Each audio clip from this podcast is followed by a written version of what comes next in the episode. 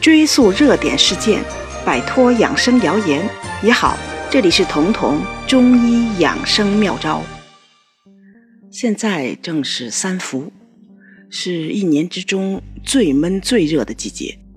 大家也都听说过“冬吃萝卜，夏吃姜”的这个中医讲究。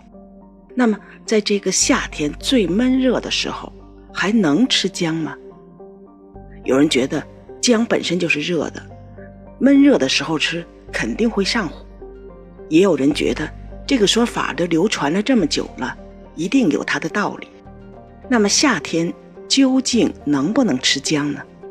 当然是可以的，因为从中医的角度说，有两个原因。首先，姜的性质确实是温热的，而且能健脾温胃祛湿。而夏天，特别是三伏的时候，闷热，闷热的季节最容易生湿，尤其是脾胃，特别容易被湿邪所困。而中医讲的湿邪是阴邪，去除它必须借助温性的药物，就像我们要把湿衣服弄干，要么去太阳晒，要么用炉子烘干，总之必须要借助热力。温热的姜祛湿。是同样这个道理。我们吃的任何食物进到身体里，在被消化之前，必须要和你的体温等温，也就是说，这个食物一定要达到三十六度左右。只有到这个时候，我们身体里的生物酶或者说消化酶才开始工作，才能开始消化食物。如果低于这个温度，消化酶就不干活，那么。凉的东西吃多了，身体就要不断的通过耗能来捂热、加热这个食物，使它达到三十六度。如果经常的你要吃凉的，身体就要经常的耗能，久而久之就造成了脾虚。而脾是我们身体的清洁工，中医说的这个脾气，它是要负责代谢废物的。脾气虚的时候，废物没人打扫。堆积起来就形成了湿，所以脾气虚的人是最容易有湿的。而有湿的人如果想祛湿，必须首先健脾，也就是说要把清洁工配足了，他们能干活了，湿邪才能去除掉。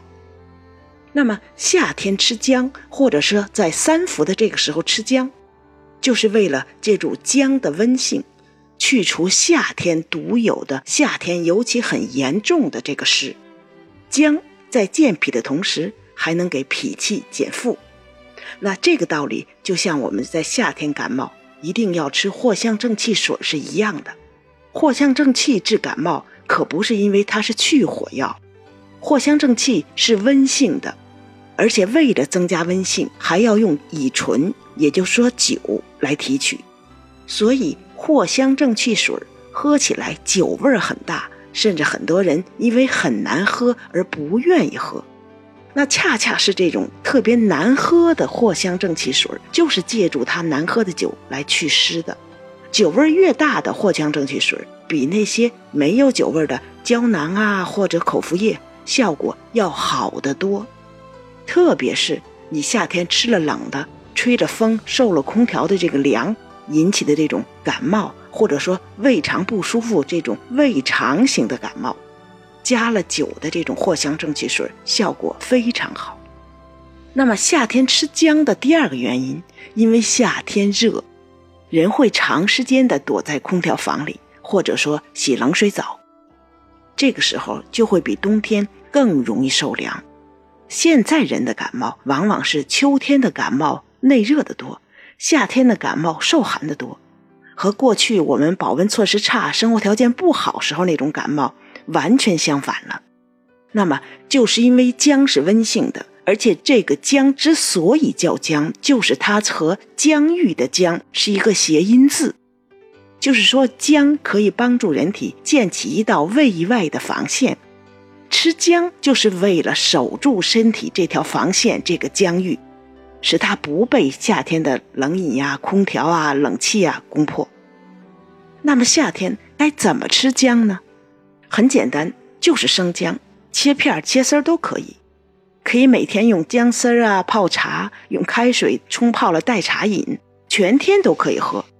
也可以用姜做成小菜，很多著名的中医早上起来吃这个清粥小菜的那个小菜就是腌制的姜。只要你没有嗓子疼的问题，每天这个生姜的量可以吃到三十克左右都没有问题。三十克相当于半两多。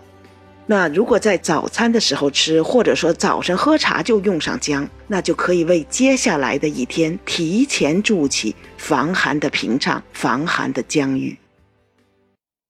我们来回答评论区的几个问题：高血压的人能吃补药吗？这是我们之前在三伏贴那冬病夏治里面回答的。嗯，首先高血压的人如果是气虚的，就一定要吃补气的药。参苓白术啊，复方阿胶啊，补中益气啊，如果是气虚的，三个你都可以吃。因为高血压的人，并不是说你气不虚，血压才高。你换句话说，他不是因为你太壮实了，血压才压上去的。要是那样的话，你想想运动员得多高的血压呀，对吧？所以血压高的人，看似血压高，看似这个高，其实它是以虚为基础的。所以，如果你有疲乏无力、这种手脚冰凉的这种血压高，补气的药，无论是参苓白术、复方阿胶还是补中益气，都是可以吃的。还有人问，中学生睡眠不足也可以用黄芪或者西洋参补气吗？呃，如果睡眠不足，那第二天的这种状态很差，可以。那西洋参和黄芪的区别在于，黄芪稍微热一点。如果孩子有点上火、大便是偏干的、舌头偏红、舌苔偏黄的话。建议他用西洋参。如果大便不成形，特别怕冷，同时又疲乏，那就适合用黄芪。还有人问，黄芪和西洋参平时睡眠好的时候能喝吗？你睡眠好不是决定于睡眠的时间，就是看你睡醒之后第二天的感受。如果虽然睡的就五个小时，第二天精神抖擞，你什么药都不用吃。如果你睡得不好，睡的时间很长，但是睡的并质量并不高，早上起来觉得很累。那西洋参和黄芪是可以用的，但是关键的一点还是要找到睡不好的原因，提高睡眠质量，而不是在睡不好之后来补救。